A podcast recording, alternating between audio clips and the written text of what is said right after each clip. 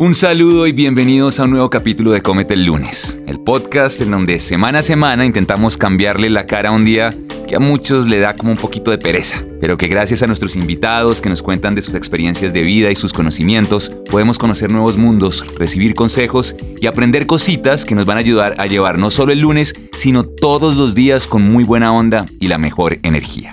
En Comete el lunes en varias ocasiones hemos hablado de la importancia que tiene cuidar de nosotros mismos, de nuestro cuerpo, de nuestra mente, e incluso hemos hablado de la importancia que tiene nuestra relación con las demás personas.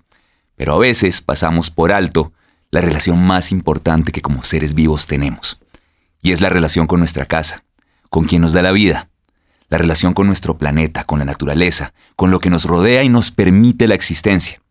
Sin duda, en las últimas décadas este mensaje se ha reforzado por parte de la comunidad científica, por parte de activistas, por parte de entidades medioambientales. En todos lados constantemente nos hablan eh, y nos advierten de que como humanidad debemos entender la importancia del planeta y lo que nos rodea y de las consecuencias de nuestros actos sobre ella, de generar cambios y aportar al cuidado del medio ambiente antes de que sea demasiado tarde. Nuestro invitado de hoy, precisamente, desde su pueblo, desde sus creencias y desde su cultura, ha aprovechado los nuevos medios y las redes sociales para esparcir los conocimientos ancestrales de su comunidad, para mostrarnos la importancia del cuidado de la madre tierra y por medio de una ventana a sus costumbres, enseñarnos a conectarnos con ella. Él es Adolfo Kogi, perteneciente a la comunidad indígena de la tribu Kogi de la Sierra Nevada de Santa Marta. Adolfo, bienvenido a Comete el lunes, es un placer tenerlo por acá. No, para mí eh, el placer es mío, pues primero que todo buenos días a todos y nada, aquí estamos. Adolfo, no me toca hacer una pregunta obligada eh, por, por el nombre del programa, ¿no? Y es, ¿a usted cómo le va con los lunes? Usted actualmente está estudiando Derecho acá en la ciudad de Bogotá. ¿Le da duro la ida a la universidad los lunes y demás? ¿O, el lunes no es un día tan difícil para usted? Eh, pues el día lunes siempre es un poco complicado, pues por el tema de domingos, ya como que la mente se acostumbra, o uno se va acostumbrando cuando uno descansa. Claro, volver a comenzar después se vuelve complicado. Eso es verdad. Quiero, quiero que para comenzar hablemos, hablemos de usted. Ya hablaremos de lo que hace, pero quiero que hablemos de usted, de, de dónde nace esta idea de mostrarle a los demás las costumbres y las creencias de su comunidad, de, de abrirnos como este espacio y de, de, abrirnos esta ventana para conocer un poco más la comunidad Kogi y, y pues obviamente todas sus creencias y sus costumbres. No, pues yo empecé cuando llegué acá en Bogotá, era cuando, cuando llegué acá en Bogotá, pues más que empecé a estudiar y para mí eso era como algo estar encerrado y no como que no expresar los sentimientos o el conocimiento, nada de eso. Entonces, por allá en la sierra es totalmente diferente, que uno vive, o sea, uno no planea lo que va a hacer, sino que mm. día a día uno haciendo sus cosas. Pero cuando llegué acá en Bogotá... ¿Hace cuánto llegó a Bogotá? Eh, hace cuatro años llegué acá a Bogotá y empecé a vivir y eso para mí era estar como en una jaula. Ok. levantarse temprano, bañarse, desayunar, ir a la universidad, regresar a la casa, dormir otra vez, o sea, todo el tiempo, todo el tiempo así. Y eso la verdad que uno lo estresa y uno siente que está en una cárcel o en una jaula. Entonces de ahí pensé hacer una cosa pues antes no utilizaba como redes sociales ni nada, pero ya después como que empecé a pensar qué puedo hacer para poder más o menos, para poder sentir que estoy como en un lugar así libre. Como para sentirse cercano un poquito también al lugar donde usted estaba antes. Exactamente, mi pueblo, todo eso. Entonces, de ahí empecé a mover o creé esas redes sociales y de ahí empecé a expresar esos conocimientos, enseñar. Eh, son como unas reflexiones que yo coloco antes, eh, colocaba en, mis historias o en, en las publicaciones y ya la gente empezó a gustarle, entonces de ahí como que empecé a sentir más como ya de pensar también como que mañana qué puedo decir, qué, qué cosa le podría gustar a la gente y y uno como al pensar así ya no siento así como estar muy encerrado, sino que mentalmente siento que estoy... Un poquito allá y un poquito acá. Exactamente, entonces cambia. ¿Por qué cree que es importante que el, que el, resto de las personas en Colombia conozcan eh, de su cultura y de, y de estos conocimientos? Bueno, lo que yo hago es para concientizar Pues primero que todo, como a veces siempre lo digo o cuando me preguntan, o sea, ¿por qué lo hago? Pues yo lo hago con un objetivo de que, por ejemplo, nosotros somos una especie más de la naturaleza que nos hace falta la naturaleza. Entonces, como somos una especie... Una especie más, o sea, no somos, no somos la, la, especie más importante, sino sencillamente somos una especie más. Es una especie más de la naturaleza, entonces, ¿qué debemos hacer? Nosotros estamos destruyendo, somos una especie, como podemos decir, como muy destructor de la naturaleza, entonces estamos destruyendo la naturaleza, y si eso lo seguimos haciendo, pues lo que vamos a hacer es acabarnos entre nosotros, entonces aquí hace falta sea, ser consciente y empezar a como a generar esa educación de cuidar la naturaleza porque en ella es que nosotros vivimos y pues para que ella nos pueda proteger pues nosotros debemos empezar a, a respetarla, a cuidarla. El tema, bueno, por eso que empecé y empecé a hacer eso, como a generar conciencia de que porque es importante la naturaleza, todo eso y cómo debemos respetar. Y ya eso es lo que hago en mis redes. ¿Cuál es la importancia que tiene la madre, eh, la madre tierra dentro del pueblo Kogi? Pues la madre tierra es importante porque, o sea, es importante dentro de la comunidad y yo creo que para todo. Es que ella es como la madre que nos cuida, nos da la comida, nos da agua, eh, aire, todo eso, nos brinda todo eso. Entonces, por eso que es importante para nosotros. ¿Por qué es tan importante que, el, que, el, que los colombianos y, bueno, gente en el mundo conozca las enseñanzas que dejan los conocimientos de las más de 100 comunidades indígenas que existen en Colombia? Eh, nacimos los tres hermanos que hoy en día habitamos en el mundo, que somos los indígenas, eh, ya como los hermanos menores como ustedes, que no son gringos, y después vienen los hermanos menores, que son los gringos, de los ojos verdes o azules, como los llamamos. Em, entonces, cada, cada hermanito nos han dejado una un, función que cumplir en, en, la tierra y cuidar de la madre naturaleza.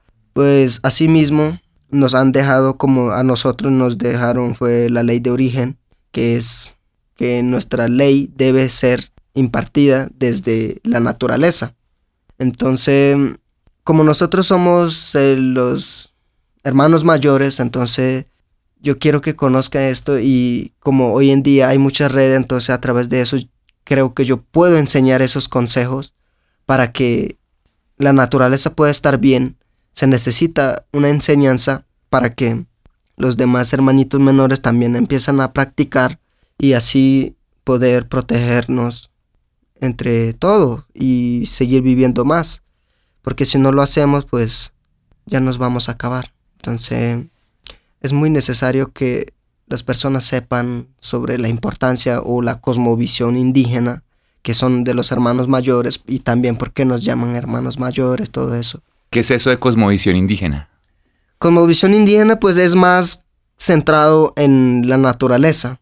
La cosmovisión o sea, es como la naturaleza, sol, eh, lunas, estrellas, todo eso. O nosotros, nuestro punto de vista va, es más a la naturaleza, que debemos respetar, que debemos cuidar, que sin la naturaleza nosotros no podemos vivir, que para poder cazar un animal también tenemos que hacer un pagamento espiritual, todo eso. Y eso va enfocado más en la naturaleza. ¿Cómo ha sido el recibimiento de las personas en estas redes al, al ustedes abrirles este, esta puerta o, esta ventana, como digo, a, su cultura? ¿Cuál ha sido el recibimiento de la gente? ¿Lo, ha apoyado? ¿Es, ¿Cómo ha sentido usted esa, esa relación? No, la verdad que me siento muy acogido. O sea, la gente me apoya mucho. O sea, le gusta. Mm, y eso es lo que a mí me gusta, de que la gente le guste, o sea, lo que yo hago. Y la verdad que eso, o sea, tampoco no lo hago como un fin para lucrarme, sino que lo hago Se lo hace por una... con una intención de enseñar nada más sobre la protección de la naturaleza y, y la verdad que sí. Pues si hay personas que me quieren apoyar de forma económica, así en dinero, pues con mucho gusto yo recibo, pero... O sea, pero ese no es el fin. No es el fin que yo lo hago. O sea, no es para... Si hago más esto, puedo ganar más. O sea, no pienso eso, sino que solamente pienso que si hago más esto, puedo concientizar a más personas y así puedo enseñarle a más personas. Entonces, no, pues la gente le ha gustado mucho y me han apoyado y han compartido todo eso. Es por eso que en tan poco tiempo ya he crecido un poco.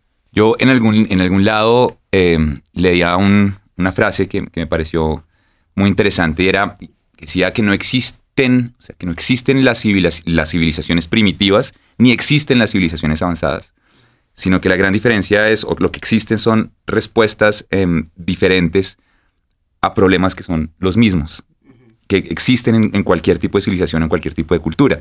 ¿Cómo pueden dialogar hoy en día estos conocimientos ancestrales em, y estos conocimientos que tienen, el, por ejemplo, la cultura Kogi, el pueblo Kogi, con conocimiento, lo que llamamos hoy en día como conocimientos contemporáneos, ¿no? La ciencia contemporánea. ¿Cómo pueden dialogar y cómo pueden de pronto complementarse para el bien de la humanidad, ¿no? Y para el bien del, del planeta. Sí, pues para poder entenderse eso, yo creo que lo primero que deberíamos hacer es empezar a, hablar y entender de la naturaleza, porque allí es donde podríamos entendernos más. Porque, por ejemplo, los hermanitos menores, ¿qué es lo que piensan? O sea, ahora piensan que extraer oros de, de, la sierra o cualquier mina que se encuentre por ahí o los cualquier minerales que se encuentre sea, cuando ven eso, eh, de una piensan que eso tenemos que sacarla para poder venderle y así poder generar más dinero. Pero en cambio los indígenas no piensan así. O sea, si vemos oro o todas esas cosas, pues para nosotros es algo, no tiene como, o no nos impresiona tanto. O sea, es un objeto o una piedra y más. Y, y solamente, pero también eso tiene un valor, o también lo vemos con un objeto de mucho valor, pero de forma espiritual. Que al ver eso, pues nosotros, ¿qué es lo que pensamos? Que es eso es lo que mantiene o eso es lo que equilibra el, la naturaleza. Como el orden de la... Exactamente, es el que mantiene el orden, la naturaleza. Entonces, es por eso que lo respetamos mucho y, y queremos como protegerlo y no extraerle, sino que ese, ese objeto es importante y debe estar en su lugar para que podamos tener la naturaleza en equilibrio. Entonces, y al tener la naturaleza en equilibrio, cuando hay mucha naturaleza, muchos animales, muchos árboles, eso sí para nos, o sea, para nosotros eso sí es una riqueza. El orden que esté todo completo, que esté funcionando como debe funcionar. Exactamente. Usted habla mucho en, en, sus, en sus posts, tiene las cosas que, que comparte, de lograr conectarse con la naturaleza, que es conectar, es cómo logra uno conectarse con la naturaleza. Para esas personas que dicen, oye, ¿cómo, qué es eso? ¿No? Sí, sí. ¿Cómo logro yo conectarme con la naturaleza y, cómo puedo aprender de la naturaleza? ¿Qué debo buscar en ella para, para que me inspire y, que y darme cuenta realmente que es ahí donde voy a encontrar la paz, donde voy a encontrar la armonía, donde voy a encontrar muchas cosas que tal vez estoy buscando? Eh, bueno, para conectarse con la naturaleza, yo me refiero, es, es cuando uno llega en la naturaleza, uno tiene que pensar lo que tiene ese conocimiento de la naturaleza. Entonces es por eso que yo creo que les queda un poco difícil conectar con la naturaleza. Porque, por ejemplo, nosotros los indígenas sabemos, por ejemplo, de una montaña. Supongamos, por ejemplo, de acá, Bogotá, este, Monserrate. El Monserrate, o sea, sabemos la historia del Monserrate. Entonces, cuando uno va a empezar a caminar dentro de esa montaña, uno empieza a pensar que esta montaña significa esto, que esta montaña tiene esta función, o que esta montaña tiene, o sea, esta importancia, todo. Y eso es como uno conecta mentalmente o espiritualmente con esa montaña y es donde allí está hablando. Conociendo su historia. Conociendo su historia y también al pensar eso, uno está interactuando con esos padres, seres espirituales que se encuentran dentro de esas montañas y es donde uno se conecta. A través de la historia. Y cuando no conozco la historia. Exactamente, cuando uno no conoce la historia es donde es imposible, es donde uno solamente camina y camina y camina y ya. Pero o sea, tú no estás tú no te estás conectando de manera espiritual o de manera mentalmente con esa montaña. Entonces allí es donde a veces nos enfermamos o otras cosas o nos pasa algo dentro de ese lugar. ¿Qué ejercicios podemos realizar para precisamente lograr esas conexiones? O sea, si, si, si yo llego a un espacio, ¿qué puedo hacer para poder lograr entender un poquitico ese ecosistema y ese, ese, mundo que está alrededor mío, que, que vive, que respira eh, y el que puedo aprender? ¿Cómo puedo, qué ejercicios puedo realizar? O sea, como si yo no pertenezco a la, a la, a la si no soy indígena, pero, pero me interesa aprender un poco de estos conocimientos y de estas costumbres, precisamente para tener una mejor relación con el mundo, ¿qué, ejercicios puedo realizar? Lo que se podría realizar es llegar en esos lugares y estar en esos lugares y, y, empezar a pensar sobre lo que tú ves a tu alrededor. Entonces, por ejemplo, de la montaña, entonces empiezas a pensar, yo quiero que esta montaña siga siendo así, de bonito, de muchos años más para que mis hijos también puedan, disfrutar. disfrutar todo eso. O sea, es como uno piensa, o sea, no lo está diciendo, pero lo está pensando todo como esos pensamientos positivos hacia esa naturaleza. Y así es donde uno como que se está conectando o está invocándole a esa montaña de que de que esté ahí de para... que esté ahí para, para siempre, que le hace falta, que no sé qué, que lo otro. Entonces, uno lo puede hacer de esta manera y otro pues lo puede hacer una canción, cantar una canción, pero una canción que, que al cantarla uno piensa que está cantando esa montaña. Es una forma de también hablar o interactuar con la naturaleza. Usted, usted habla ahorita que, que, que esa conexión de, por ejemplo, a la montaña, decirle, yo quiero que usted esté acá para siempre, quiero que, mis hijos puedan disfrutar de, esta belleza, de este espacio, pero pues eso también recae, por eso también recae una responsabilidad de nosotros, no solamente llegar y decirlo, sino que también requiere un cuidado. ¿Cuáles son esos cuidados primordiales que debemos tener en el momento en que, en que estamos en, ese, en estos espacios y en esta conexión? El cuidado que debemos hacer pues, de manera física es llegar en esos lugares y, y, por ejemplo, si ves algo, unas piedras allí puestas de manera natural, tú no tienes que volver a como eh, sacarlas de allí o, o, trasladar en otras partes, así, o sea, no lo puedes hacer, sino que dejarla está como está. O sea, no tocar, no, molestar, no, molestar, no intervenir. Exactamente. Eso sería lo que uno podría hacer. Y hablemos un poquito, yo quiero que, hablen, que nos hable un poquitico también de, su cultura, porque estamos, digamos que creo que en Colombia, lamentablemente a veces no tenemos mucho conocimiento sobre, las, sobre todas estas comunidades indígenas que existen, que además realmente son las, los fundadores de esta tierra, ¿verdad? Y no, y no, y, y, a veces no tenemos conocimiento de, de, pues de ellas y de todo lo que, lo que significan para, para el mundo. Eh, hablemos un poquitico de la, de la, del pueblo Kogi, dónde está ubicado, para la gente que no sabe, eh, y hace cuánto están ahí. Si me entienden un poquitico, como que nos, nos hable un poquitico de la, del pueblo. Bueno, nosotros estamos ubicados en la Sierra Nevada de Santa Marta, parte muy alta, a una altura, desde a una altura de 1600 en adelante. Estamos ubicados por allá y es muy alejado de la sociedad. De que esa es la razón por la cual también ha podido Exactamente, y es por eso que nos hemos mantenido tanto esa costumbre, esa cultura, esa lengua también. Y ¿Cuál es la lengua? Eh, Kogi, y estamos ubicados por allá, eh, en el territorio, y lo que hacemos es cuidar a la naturaleza, hablar de la naturaleza, aprender de la naturaleza, y somos una comunidad de pensadores, nada más, no somos de como como de cazar animales o otras cosas, no hacemos eso, sino que somos una persona, una comunidad de pensar, o sea, de adquirir conocimiento. Pues cada, nuestro trabajo es buscar conocimiento o inteligencia o cualquier, sí, conocimiento. Tiene que ver solamente con, el conocimiento, nada más. Por eso que no nos mantenemos así como, como haciendo casas o otras cosas, nada de eso, sino que solamente haciendo eso. Y pues desde que llegaron los españoles, o cuando acabaron los Taironas, algunas familias eh, se fueron muy lejos por allá al páramo y se dividieron. Y al dividirse esas o esa familia, después de muchos años, empezó a multiplicar otra vez, a sumarse. Entonces, de ahí venimos nosotros los, los indígenas, que somos los, o los cuatro etnias que... ¿Cuáles son las cuatro etnias? Que están los Kogis, Arhuacos, Huigua y Cancuamo. Y de todo ese conocimiento que, que usted precisamente nos explica, em, que es el que se dedican como a, a generar y a, y a, y a, estudiar, em, ¿cuáles serían esos consejos primordiales que usted le daría a las personas para que puedan adoptar de, de todo eso que ustedes saben y, han aprendido?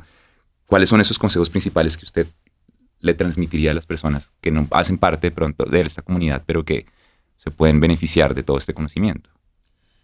Lo que podríamos empezar a hacer es, primero, debemos pensar pensar y también tenemos que ver qué es lo que sabemos, sea, qué conocemos, o sea, el conocimiento, me refiero del conocimiento, qué conocemos y ponerla en práctica, ponerla en práctica lo que uno conoce o lo que uno sabe.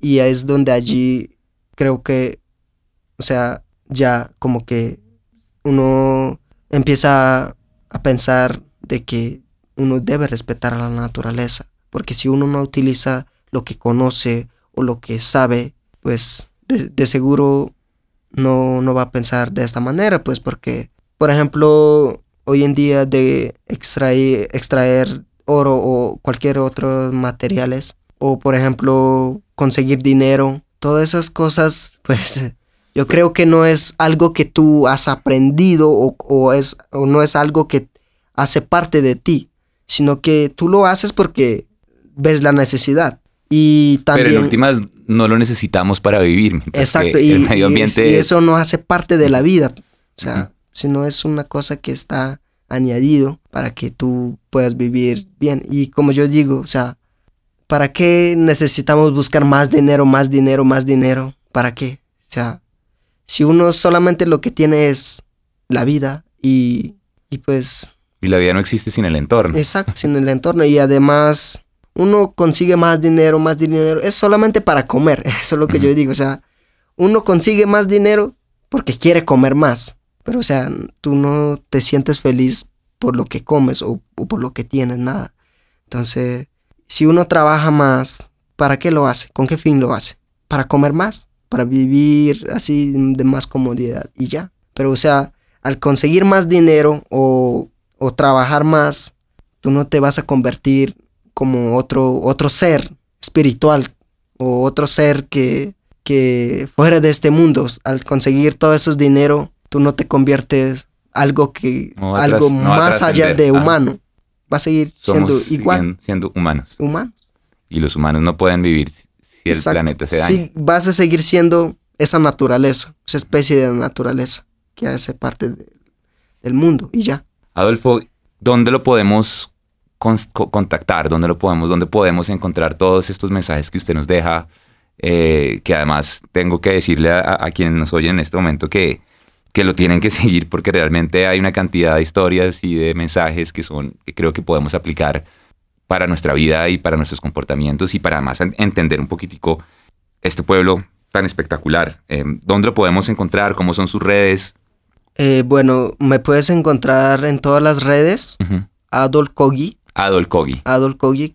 Con Instagram, Facebook, YouTube, todo. YouTube, también en TikTok, todo eso. En todas las redes ya me pueden encontrar solamente Adol Kogi. Ah, con cada kilo. Con cada kilo. Sí. Y ya le, voy a robar solamente un último mensaje. Quiero que, que, le regale un mensaje de pronto a esas personas que quieren, porque usted claramente está en este momento, vino a Bogotá, está estudiando política precisamente porque, eh, derecho, perdón, em, porque quiere también poder generar un cambio, no solamente en su cultura, sino en el país. ¿Qué mensaje le daría usted a esas personas que, tienen ese, ese tipo de, vocación y que de pronto no han explotado por miedo, por porque no, no sé, no tienen el llamado, pero de pronto no lo han ejecutado? ¿Qué les diría usted a esas personas para que, para que sigan su vocación y trabajen por lo, por, por lo que quieren y por su vida? Pues lo que deberían hacer es, o lo que debemos hacer es que busquemos la sabiduría, el conocimiento, pero debemos adquirir eso desde la naturaleza, desde la naturaleza es lo que nosotros tenemos. Por ejemplo, yo estudio derecho, entonces, ¿qué es lo que hago? O sea, lo que pienso es, ¿cómo puedo buscar más derecho que le favorezca a la naturaleza? ese es el, propósito que usted en este momento está tomando este, para poder, digamos que, conservar y, velar que los derechos de la naturaleza. Exactamente, exactamente. Y eso no quiere decir que no, que uno no puede trabajar o que no puede cortar árboles, nada. O sea, no me refiero a eso, sino que solamente que uno piensa proteger como esos sitios sagrados o estos lugares que son como importantes, que son principales, que se encuentran dentro de la tierra, que son como espacios que equilibran la naturaleza que nos rodea. Entonces, debemos pensar en eso. Y utilizar eso como inspiración. Exactamente. Bueno, pues Adolfo, le agradecemos realmente infinitamente haber compartido este tiempo con nosotros, haber abierto un poquito esa ventana a su pueblo, a su cultura, eh, que es sin duda una fuente de conocimiento, como usted decía, y, y que yo creo que en ese tipo de conocimientos es donde vamos a encontrar la respuesta a muchas de las problemáticas que hoy en día tenemos como humanidad. De verdad, muchas gracias por haber venido y haber compartido. No, este gracias a ustedes y gracias a los que nos oyen también. Y solo, como dije al principio, que yo estoy feliz pues porque puedo transmitir más mensaje y así cada vez generamos más una comunidad más grande y más consciente y más consciente. Bueno, y a ustedes recuerden que tenemos una cita la otra semana en un nuevo capítulo de Cómete el lunes, un podcast que no sería posible realizar sin el patrocinio de Atumban Camps y su esfuerzo para que empecemos la semana con la mejor energía y con muy buena onda. Nos oímos pronto y hasta luego.